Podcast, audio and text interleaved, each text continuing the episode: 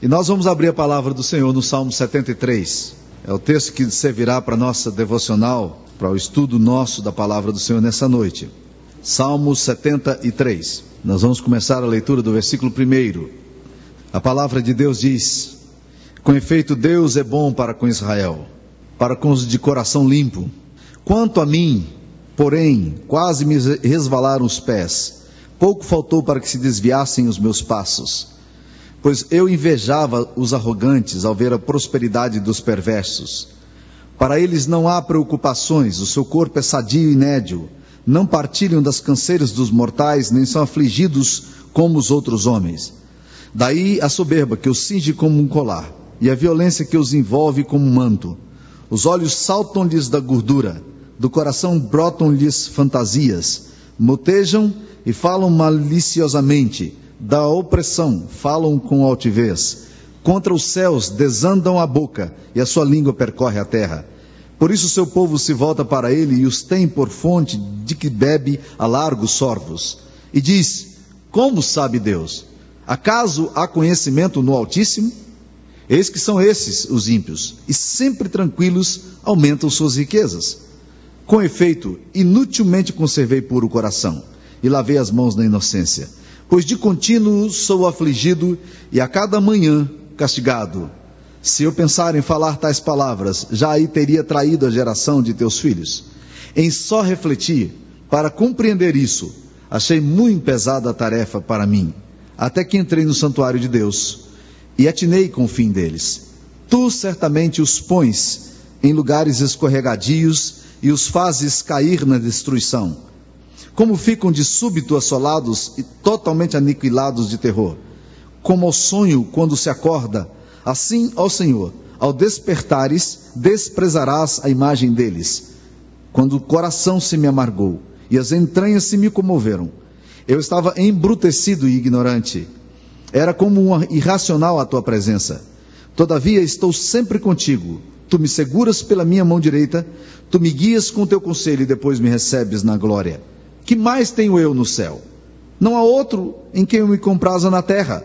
Ainda que minha carne e o meu coração desfalecem, Deus é a fortaleza do meu coração e a minha herança para sempre. Os que se afastam de ti, eis que perecem. Tu destróis todos os que são infiéis para contigo.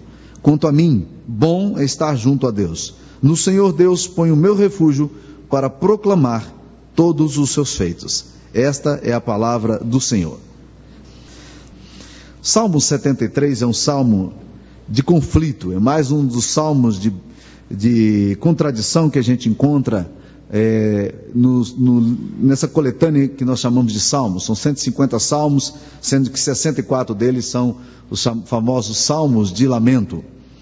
Quando eu li esse, esse texto aqui, eu me lembrei da história de um dos filmes antigos, muito interessante, que vale a pena ser revisitado, principalmente por aqueles que são cinéfilos, né?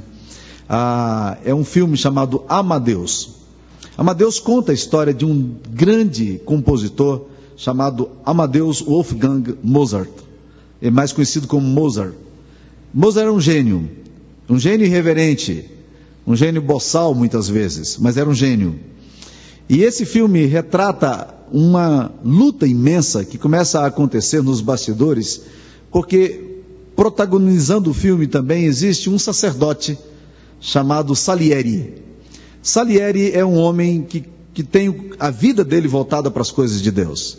Ele é compositor, ele compõe para cantar na igreja, ele faz os cânticos dele para serem celebrados nos, nas, nas missas e nos cultos. E Salieri tem a desdita de conviver com Mozart e ser contemporâneo de Mozart. Há um momento no filme terrível em que Salieri faz uma música e ele vem apresentar ao rei. E Mozart, que já era famoso naquela época, apesar de ser ainda apenas um adolescente, para vocês terem ideia, Mozart, aos nove anos, compôs a sua primeira sinfonia. Ele era um gênio de fato. E Mozart chega ali no palácio, muito irreverente, e ele vê quando aquele Salieri tenta compor uma música, faz uma musiquinha bonitinha ali, mas ordinária, para apresentar ao rei. E quando ele apresenta a música ao rei, Mozart, ele pergunta assim: Mozart, o que, que você achou? Ele disse: Eu achei bonitinha, mas eu posso tocá-la? E ele diz: Perfeitamente. E ele pega na, a música e vai sentar e o Salieri traz a partitura. Ele diz: Não, não precisa, não, eu já, eu já entendi toda a música, não precisa de partitura. Ele já tinha pego toda a música. E ele começa a tocar a música. E toca a música de Salieri muito melhor do que Salieri, o compositor.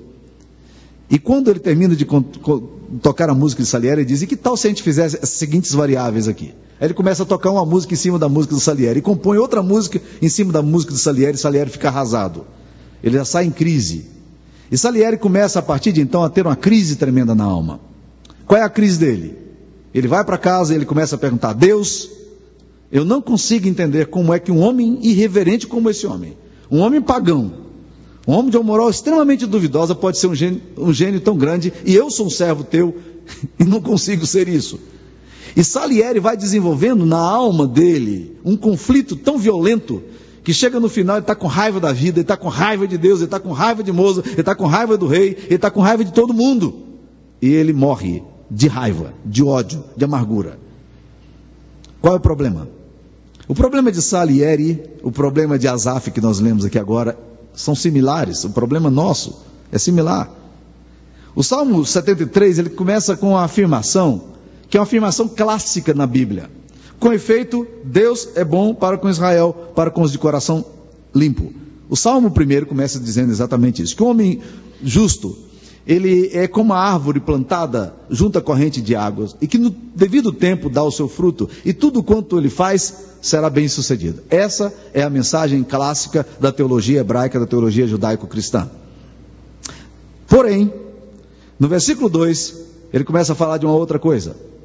E isso aqui sofre uma variável tremenda dentro daquilo que é o pensamento é, cartesiano de, do Salmo. Porque no versículo 2 ele fala: quanto a mim, porém, porém é uma conjunção adversativa que vale a pena riscar toda vez que ela aparece na Bíblia. Alguma coisa vai mudar. Ou alguma coisa muda no coração dele. Se alguma coisa não muda na forma de Deus ser e agir, muda pelo menos na forma em que ele percebe as coisas. Ele diz: Quanto a mim, porém, quase me resvalaram os pés. Pouco faltou para que se desviasse os meus passos. Ele começa, ele então diz agora: Olha, eu tive uma experiência. E essa experiência foi tão violenta no meu coração. Ela foi tão pesada que por pouco eu não deixei de ser cristão. Por pouco eu não deixei de ser, de servir a Deus. E qual é o problema dele? No versículo 3 ele começa a dizer qual é o problema dele. Eu invejava os arrogantes ao ver a prosperidade dos perversos. O problema de Asaf, o problema de Salieri, o problema nosso muitas vezes é que a gente começa a comparar a nossa vida. E cheios de justiça própria, começamos a acreditar que os arrogantes, que os perversos, eles têm um estilo de vida, eles têm uma situação tão confortável que nós como pessoas que amamos a Deus não temos. E aí ele começa a descrever os, os, os ímpios e os perversos. Versículo 4 diz aí: Para eles, para os ímpios, não há preocupações, e o seu corpo é sadio e nédio. Asaf começou a olhar o jeito de viver do homem sem Deus. Ele começou a dizer: Eu não vejo preocupação na cabeça desse pessoal. Parece que eles não têm crise, tem mais. O corpo deles é sadio e nédio. Eles não têm problema como a gente tem. Eu estou aqui agora pregando descalço porque eu estou com a dor é, na minha facite plantar, na sola do pé, há um bom tempo. Então sempre me dói muito e eu tiro o sapato para poder pregar aqui. Mas o salmista está dizendo: olha, para eles não há preocupação. Parece que não tem problemas. O corpo dessas pessoas é sadio e nédio. Você olha para eles, parece que não enfrentam dificuldades. Versículo 5 ele continua: Não partilham das canseiras dos mortais e nem são afligidos como os outros homens. Ele olha para aquelas pessoas ímpias e diz: como é que essas pessoas conseguem viver assim se a bênção de Deus não está sobre eles? E o resultado, sabe qual é? Versículo 6 ele fala: daí a soberba que os cinge como um colar. Essas pessoas começam a ficar muito soberbas, elas começam a se tornar muito arrogantes, porque elas não enfrentam problema, não são desafiados, não são quebrantadas. E por isso, a atitude delas é, é de se tornar uma pessoa cada vez mais arrogante na forma de ser e, na forma de enxergar a vida. Parece que a soberba os envolve como se eles tivessem um colar de soberba. E a violência que os envolve como um manto, porque eles, não, eles também acham que o que eles têm que fazer, eles fazem. Se eles tiverem que bater, dar pancada, eles dão. Não há nenhum problema, porque eles não têm que dar conta a ninguém, eles não têm que dar satisfação a Deus, eles não têm temor de Deus no coração, então eles fazem o que vem na cabeça dele. O versículo 7 fala: Os olhos saltam-lhes da gordura, Deixa eu só explicar um pouco esse texto aqui, porque esse texto é extremamente interessante. A palavra gordura, hoje para nós é um palavrão. Nos tempos em que esse texto foi escrito e no pensamento é, oriental durante muitos anos e ainda hoje em alguns países, é, ser gordo era sinal de bênção de Deus. É, magro não tem muita chance, viu gente? Que se escandalizem aqueles que andam nas passarelas.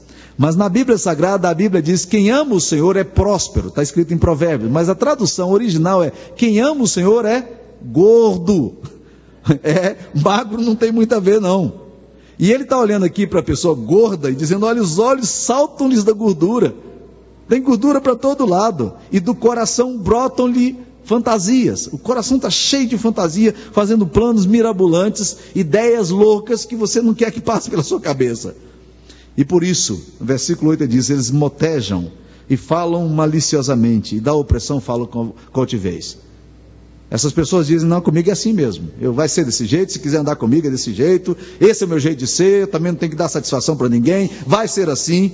Não tem temor de Deus, não tem referência ética. E vão fazendo assim. E parece que se dão bem. Exatamente o que Azaf está percebendo aqui. Essas pessoas se dão bem.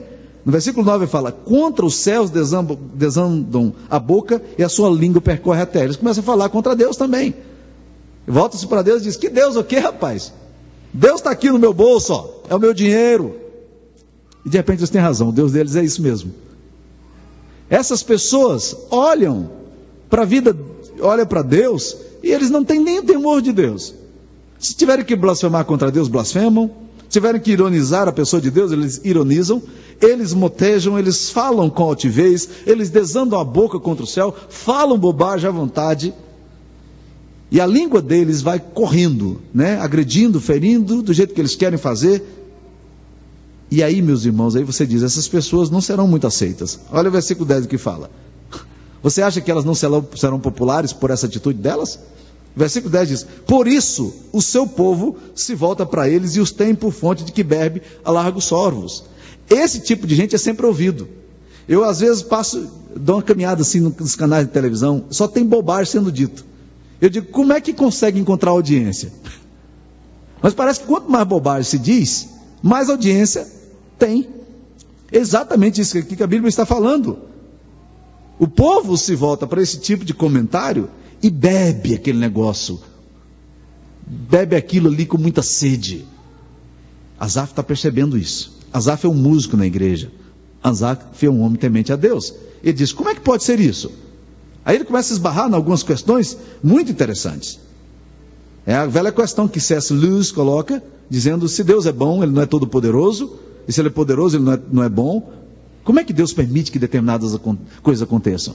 Por que, que Deus permite que um homem justo sofra de repente numa cama e uma pessoa ímpia passe incólume na vida? Por que, que essas coisas acontecem? Marquem o, o, Salmo 73, porque eu vou dar caminhadinha com vocês. Há um texto de Jó que experimentou o sofrimento. Olha, veja como Jó também tem a mesma reação. Jó capítulo 20, 21.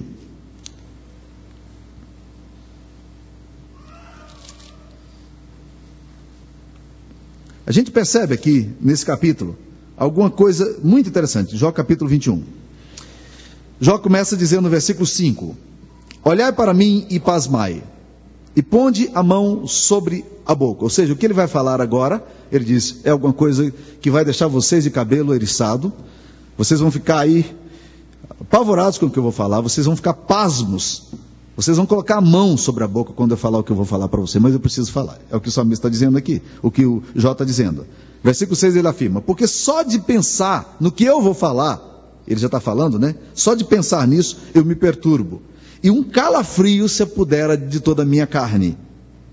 Aí ele começa com os questionamentos, versículo 7. Como é, pois, que vivem os perversos? Envelhecem e ainda se tornam mais poderosos.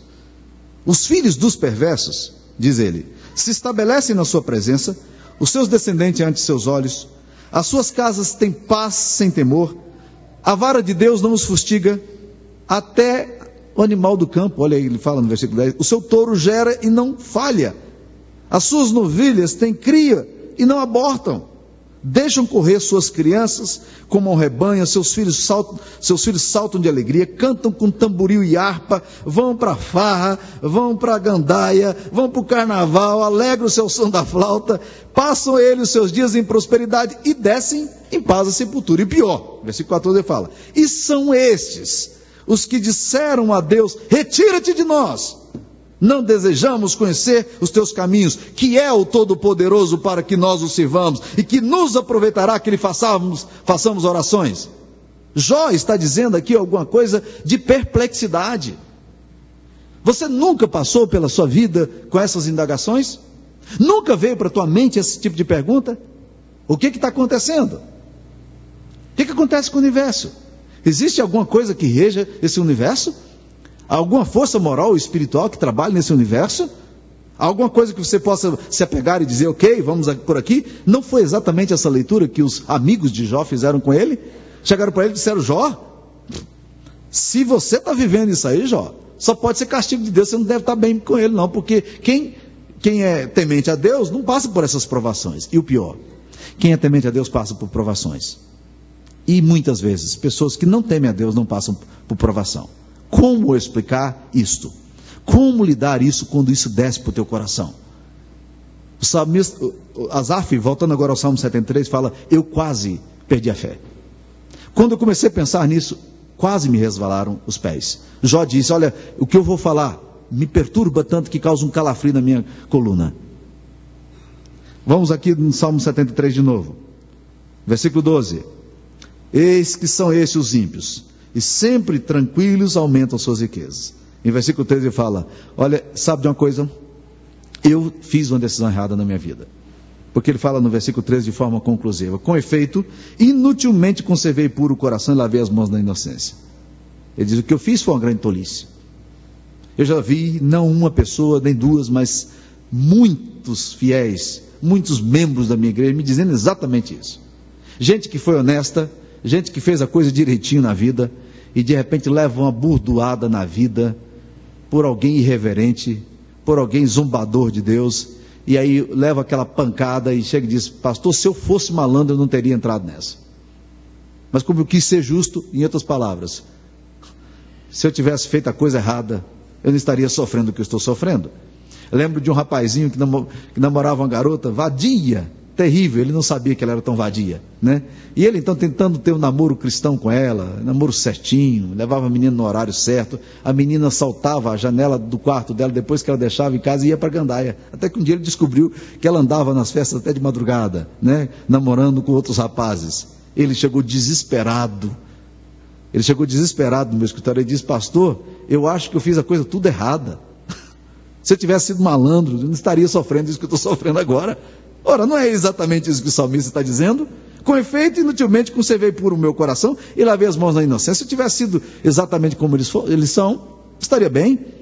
Se eu tivesse feito malandragem, se eu tivesse traído, se eu tivesse enganado, se eu tivesse furtado tudo isso, porque olha a leitura dele do versículo 14: De contínuo sou afligido e cada manhã castigado. Veja o contraste que ele faz aqui. Os ímpios estão lá, sempre tranquilos, aumentam suas riquezas. Eu, todo dia, caio no, na pancada, Deus pega e me pune.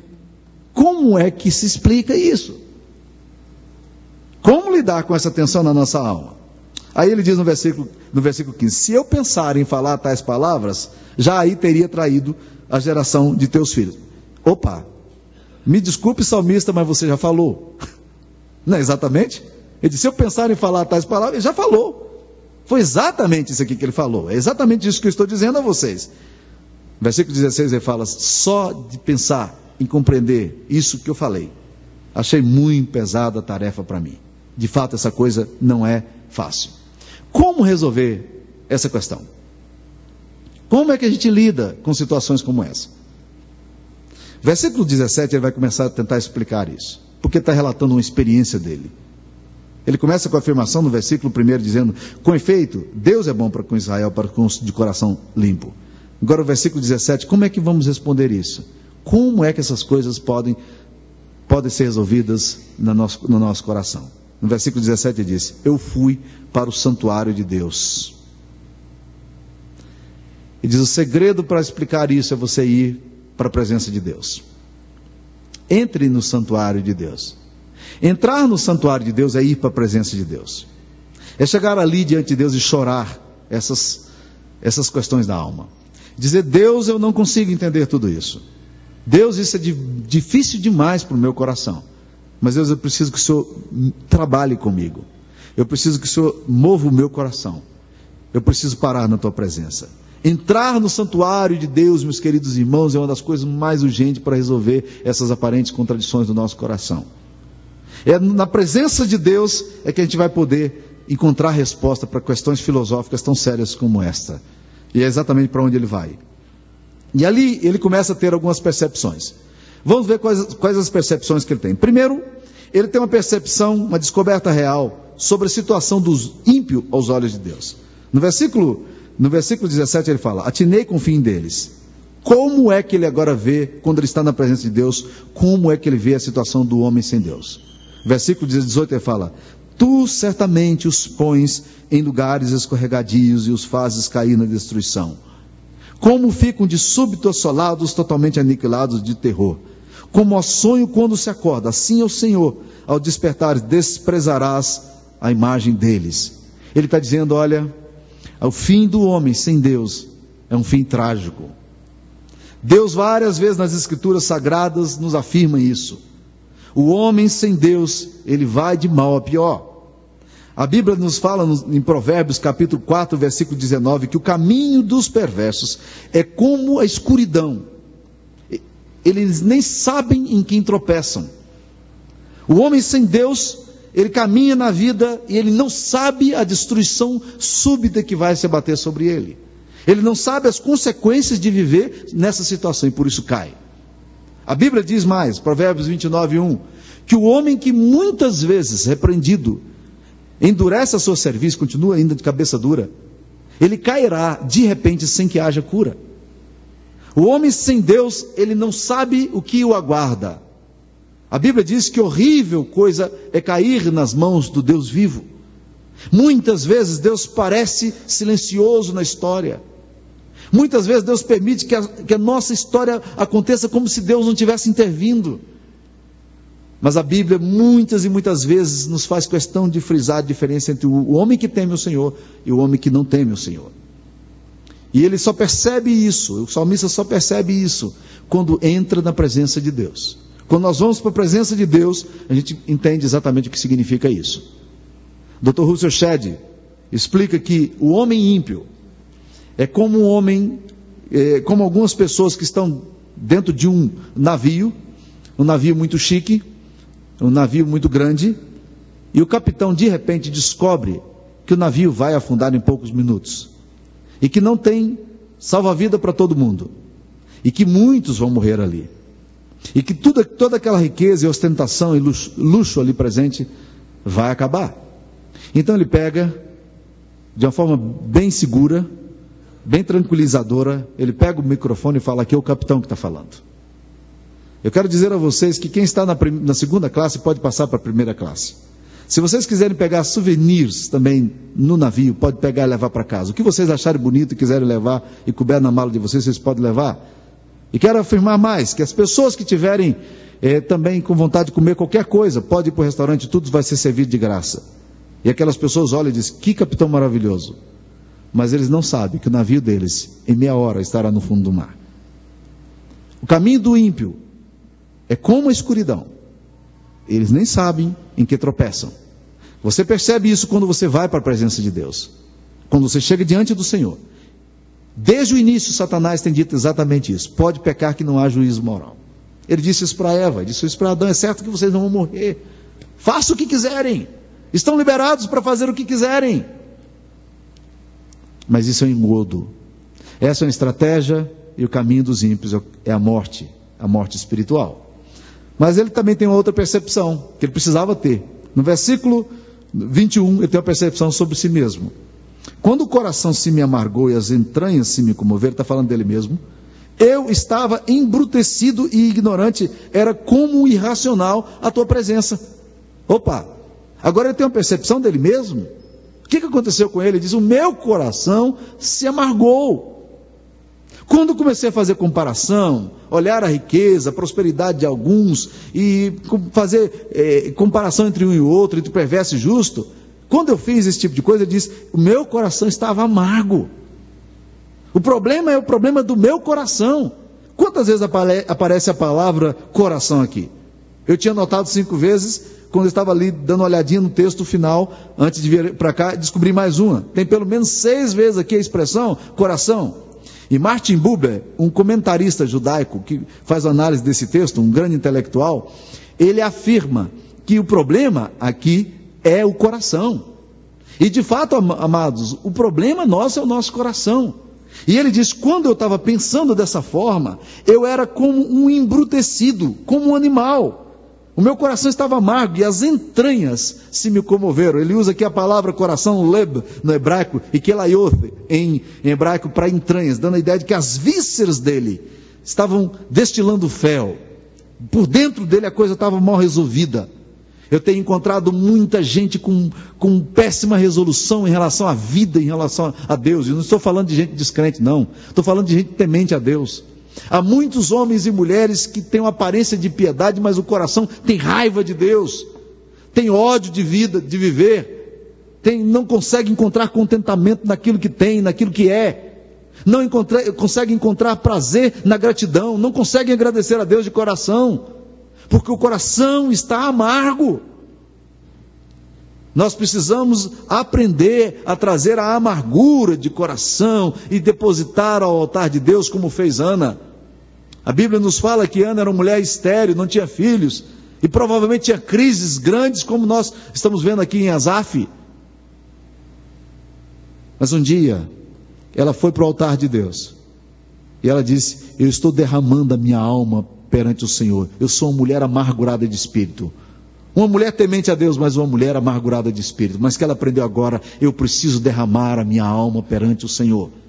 Qual a última vez que você derramou sua alma perante o Senhor? Deus não espera que você não tenha crise no seu relacionamento com Ele. Deus não é tão cartesiano como a gente pensa que Ele é. A Bíblia descreve o nosso Deus como um Deus apaixonado como um Deus que, que, que vê, percebe a alma do ser humano, um Deus que dialoga com o sofrimento humano, um Deus que participa da história humana. Esse é o Deus das Escrituras Sagradas. E é exatamente isso que nós vemos aqui, meus queridos irmãos. O salmista vai para a presença de Deus para derramar a amargura dele. Como é que está o seu coração? Seu coração coração resolvido? Há muitas pessoas aí que têm raiva de Deus por causa de alguma tragédia, de alguma experiência na história. É amargura, o coração amargo. Há pessoas que têm raiva de Deus porque Deus não dá prosperidade financeira. Há pessoas que têm raiva de Deus porque parece que tudo que faz, apesar do que faz, Deus não vê. Há pessoas que se acham justas demais diante de Deus e acham que Deus deveria ajudá-las de uma forma diferente. Meus amados irmãos, leiam um pouco do livro de Jó para entender um pouco de como Deus trabalha com a gente, como Deus cuida da gente. Ele diz: Quando o meu coração se me amargou, as entranhas se me comoveram, eu era como um animal. Eu estava de cabeça dura, cabeça tola, eu era embrutecido, eu era arrogante, ignorante, irracional na presença de Deus. Agora ele está tendo percepção de si mesmo. Porque quando você vai para o altar de Deus, na presença de Deus, você começa a ter percepção de você mesmo. Calvino afirma que nenhum homem sabe exatamente como ele é, sem que ele entenda quem Deus é. Nós precisamos entender quem Deus é. E a relação que Ele tem para conosco para a gente saber exatamente quem nós somos. A nossa verdadeira identidade pode ser encontrada e vai ser encontrada na presença de Deus. Então tem uma descoberta sobre si mesmo. Mas ele faz uma descoberta mais maravilhosa ainda. Ele, ele faz uma descoberta sobre a situação dos ímpios, ele faz uma descoberta sobre si mesmo, mas ele descobre a relação que ele tem com Deus. E isso aqui, meus queridos irmãos, é a coisa mais preciosa desse texto. Ele descobre como Deus o vê. Entrar na presença de Deus para cultuar a Deus leva o salmista a perceber que a percepção de Deus, que a forma de Deus ver a vida é diferente da forma dele ver, e que Deus não dorme, que Deus não cochila, Ele é o guarda de Israel, Ele está atento olhando para a alma dele. Na nossa vida, muitas vezes, Deus parece distante e alheio. Mas ele agora começa a descobrir que não é bem assim, não. Ele começa a descobrir que Deus é presente. Ele começa a descobrir que Deus se relaciona com ele. Olha no versículo 23 e 24, como ele diz. Aí ele faz quatro descobertas fantásticas do relacionamento dele com Deus. Primeira descoberta está aí no versículo 23. Todavia, estou sempre contigo. Ele diz: os ímpios não são assim. Os ímpios não têm relacionamento contigo. Mas Deus, eu te agradeço porque eu descubro agora que eu tenho a tua companhia. É exatamente isso que ele fala. O Senhor está sempre comigo. Eu estou sempre contigo. Deus, eu não estou só. É bom descobrir que nós não estamos sós, que a nossa vida não é uma mera sucessão de acidentes. É bom descobrir que nossa vida não é uma experiência trabalhoada, sem sentido, sem propósito. É bom descobrir que o Senhor está sempre conosco que a presença dele vai caminhar conosco. Jesus é amigo, que mesmo no vale da sombra da morte, a gente não precisa temer mal nenhum, porque ele está conosco. A vara e o seu cajado nos consolam. É isso que ele percebe. Você tem compreensão da companhia de Deus sobre a sua vida? Ou você se sente órfão, só, abandonado? Qual é a percepção que você tem de Deus? Ah, descobrir que Deus é nosso companheiro é muito bom. É maravilhoso. Segunda percepção que ele tem de Deus. Tu me seguras pela minha mão direita. Ele percebe segurança. Preste atenção na ideia. Tu me seguras pela minha mão direita. Quando eu pensei nesse texto, eu, eu imaginei meus filhos pequenos, é, muitas vezes temerosos para enfrentar determinadas coisas, mas que encontravam uma enorme confiança na medida em que os seus pais o tomavam pela mão e andavam com ele. Eu imaginei aqui um menino tentando atravessar uma rua e vendo os carros, e ele morrendo de medo, e o pai dele chega e toma-lhe na mão e diz: Vamos atravessar. E ele confiantemente agora atravessa. Ele nem precisa olhar para o lado porque ele confia no pai. É isso que o salmista está dizendo: Deus, o Senhor me segura pela minha mão direita, na mão mais forte que eu tenho. O Senhor segura nessa minha mão. Eu posso caminhar em segurança porque eu tenho a tua mão na minha mão. Eu posso caminhar em segurança porque eu sei que meus pés não vão eh, resvalar. O Senhor está comigo. As aparentes derrotas são para o meu bem também, Senhor. O Senhor me segura pela minha mão. Quem me protege é o Senhor. Olha que coisa linda. Terceira verdade que ele entende no relacionamento com Deus. Tu me guias com o teu conselho. O que, que ele descobre aqui? Ele tem orientação divina. Que coisa boa saber isso. Muitas vezes nós temos que tomar decisões na vida e nós não fazemos a mínima ideia do que é melhor para nós. Aí a gente vai lá para o quarto da gente, a gente ajoelha e diz: Deus, me dê direção. Eu não sei como fazer, eu não sei o que fazer, mas eu sei que o Senhor pode me orientar. Não permita que eu decida nada que fira o teu coração, nem permita que eu decida nada que venha ferir a minha própria vida, a minha família, a minha história. E Deus começa a orientar. É isso que a Bíblia está falando. Existem muitos irmãos aqui hoje à noite que estão precisando de orientação divina. Estão encruzilhados da vida. Estão em momentos decisivos da sua história. Alguns irmãos, por não pedirem a orientação de Deus, ou por não saberem que podem ter orientação de Deus, tomam decisão baseada nos seus próprios impulsos, nas suas próprias intuições. Mas, meus queridos, vocês não são órfãos. Vocês têm orientação de Deus. A palavra de Deus pode nos nortear. O salmista fala que até a noite, enquanto ele dorme, Deus pode orientá-lo. É bom pensar nessa coisa. Muitas vezes você nem sequer sabe quão grande é o cuidado de Deus por você, para proteger você, para orientar você, para te inclinar o teu coração na disposição daquilo que é bom. Mas Deus faz isso. Ele orienta a tua vida moços, jovens aqui que estão precisando tomar decisões na vida, saibam que Deus orienta vocês. Pais de família, saibam que Deus orienta vocês. Vocês têm orientação divina. Vocês podem confiar nisso. Entra no santuário de Deus. Vai ponderar sobre o que Deus tem para vocês. Mas tem uma outra coisa que ele descobre aqui. Eu já falei de companhia divina, falei de segurança divina, falei de conselho divino, e agora quero falar da última que ele descobre. E depois me recebes na glória. Deus, eu tenho segurança até depois da morte. Louvado seja o nome do Senhor. Até depois da morte eu posso saber para onde eu estou indo. Eu não vou caminhar para um túmulo frio, morrendo de medo do que vai acontecer depois. Eu não vou caminhar para a morte em, em, com insegurança no meu coração. Eu caminho com a certeza, com a convicção do, que, do Deus que me espera além, além vida. Eu me lembro de um, de um pastor, de um colega meu, que teve que passar por uma cirurgia. E ele disse que estava na sala de cirurgia com um problema cardíaco. E ele começou a ter muito medo. Começou a ter muito medo. E naquela hora ele orou e disse: Deus, eu queria te pedir para que o Senhor não me deixasse ter medo. Que o Senhor confortasse o meu coração e me desse segurança. Ele disse que mal terminou de orar. Foi invadido por uma tranquilidade, por uma paz muito grande. E Deus não disse para ele que ele sairia vivo daquele lugar. Ele simplesmente sentia muita paz. E Deus então começou a ministrar o coração dele, dizendo: A vida inteira você pregou sobre segurança após a morte. Então, confie. Se eu quiser trazer você, eu vou trazer você em segurança, você será meu. Você é precioso para mim. Se eu quiser te manter em vida, confie também.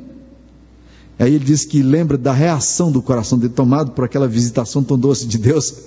Ele disse que virou e lá no íntimo dele ele disse: Ilpe, aqui vamos nós, morte. Né? Ele estava, na verdade, expressando a profunda confiança dele. Há uns dias atrás nós estávamos fazendo o sepultamento de um homem que pregou o evangelho aqui a vida inteira. Eu sei que muitos de vocês ficaram como eu fiquei, profundamente impressionados com o consolo que Deus dá para aqueles que morrem no Senhor. Mas isso não deveria ser novidade para a gente. A Bíblia diz isso. A Bíblia diz isso. Você não tem que ficar com medo e pavor da morte, porque a presença de Deus te garante isso. Então o salmista tem descobertas aqui em relação a ele, em relação ao ímpio, em relação a Deus. É só entrar no santuário do Senhor. É, é considerar isso na presença de Deus. Aí ele fala no versículo 25 uma coisa linda demais. Que mais tenho eu no céu? Não há outro em quem eu me compraza na terra. Ele fala de duas coisas lindas aqui sobre prazer. Ele diz: Eu tenho prazer em Deus por causa dessas verdades. Eu, eu, não, tenho, eu não tenho mais ninguém além de Deus no céu. E ele diz: E não há outro aqui na terra em quem eu possa encontrar prazer. Prazer para ele não era uma experiência apenas do futuro, da eternidade, mas prazer também para ele era uma experiência da agora. O derramamento da graça de Deus traz prazer ao nosso coração. O fim principal do homem é louvar a Deus e desfrutar a Deus para sempre, desde agora. Deus pode derramar o prazer dele, que é um prazer maravilhoso no nosso coração nessa noite. E é bom pensar nisso. Essa é a promessa de Deus. Alguns anos atrás, estive participando de um seminário com um homem que te, que, cujo pai era médico. E ele estava compartilhando a experiência dele. Ele disse que o pai dele era um holandês pobre, era um refugiado, era um imigrante, tinha passado por prisão, a esposa dele tinha morrido por um erro médico, um choque anafilático, e ele começou a ler as escrituras sagradas. E ele dizia sempre para o seu filho o seguinte: Filho, eu não consigo encontrar conforto diante de tantas perdas que eu tive, a não ser nas Escrituras Sagradas e na presença do meu Deus. Eu não consigo encontrar, eu não tenho prazer em nenhuma outra coisa além de Deus. Exatamente isso aqui que a Bíblia está ensinando, meus irmãos. Muitas vezes a gente para e fica aí fazendo comparações no versículo 28 ele fala: Quanto a mim, bom é estar junto a Deus. No Senhor Deus põe o meu refúgio, e ele diz: E eu ponho o meu refúgio no Senhor para proclamar todos os seus feitos. Eu quero fazer isso, sabe para quê? Para eu continuar dizendo: Deus é bom para Israel, para aqueles cujo coração é limpo da presença de Deus. Eu queria que nessa noite, Deus também nos desse essa convicção, que a gente pudesse voltar para casa que a gente tivesse a experiência de entrar na presença do santuário de Deus e sermos curados. Esse texto fala muito de alegria e de prazer, apesar de ser um texto de lamento e de, e de clamor. Perceberam isso? Fala muito de coração, de alma. Como é que está o seu coração? Como é que está o seu prazer? Eu queria mais uma vez cantar uma música que nós cantamos ainda há pouco, que dizia o seguinte: Perto quero estar. Queria que a gente cantasse essa música, glorificando a Deus, dizendo: Deus, eu quero estar perto do Senhor. Eu quero estar bem juntinho a Ti. Eu quero glorificar o Senhor. Eu queria convidar a equipe de louvor para que nós pudéssemos agora cantar a Deus essa música, glorificando o Senhor. E na medida em que você estiver glorificando a Deus, eu queria que você adorasse a Deus. Que isso aqui não fosse apenas uma letra espelhada aqui nessa parede, mas que fosse uma experiência da sua alma. Que você conversasse isso para Deus. Que você dissesse isso a Deus. Deus, eu quero estar perto do Senhor. Deus, eu quero experimentar a tua doçura, a tua paz, o teu consolo, a tua bênção. Vamos celebrar o Senhor com esse canto.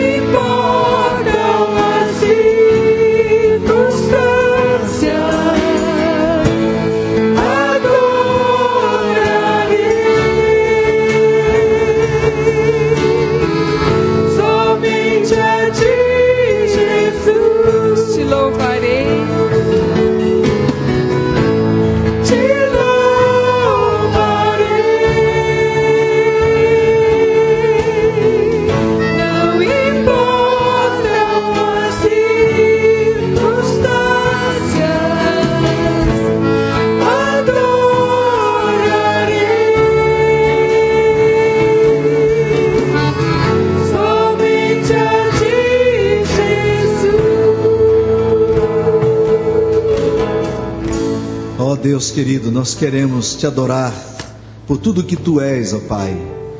Não importa as circunstâncias, nós te pedimos, ó Pai, para que o Senhor nos dê a graça de te adorarmos, de te exaltarmos. Obrigado, Deus, pela companhia tua. Obrigado pela tua segurança. Obrigado, Deus, pela tua orientação. Obrigado pela salvação.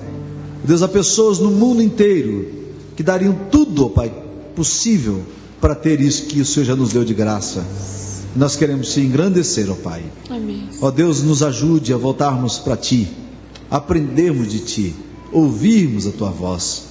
Ó Deus, louvado seja o Teu bendito nome por tudo que Tu és. Amém. Nós te adoramos em nome de Jesus. Amém.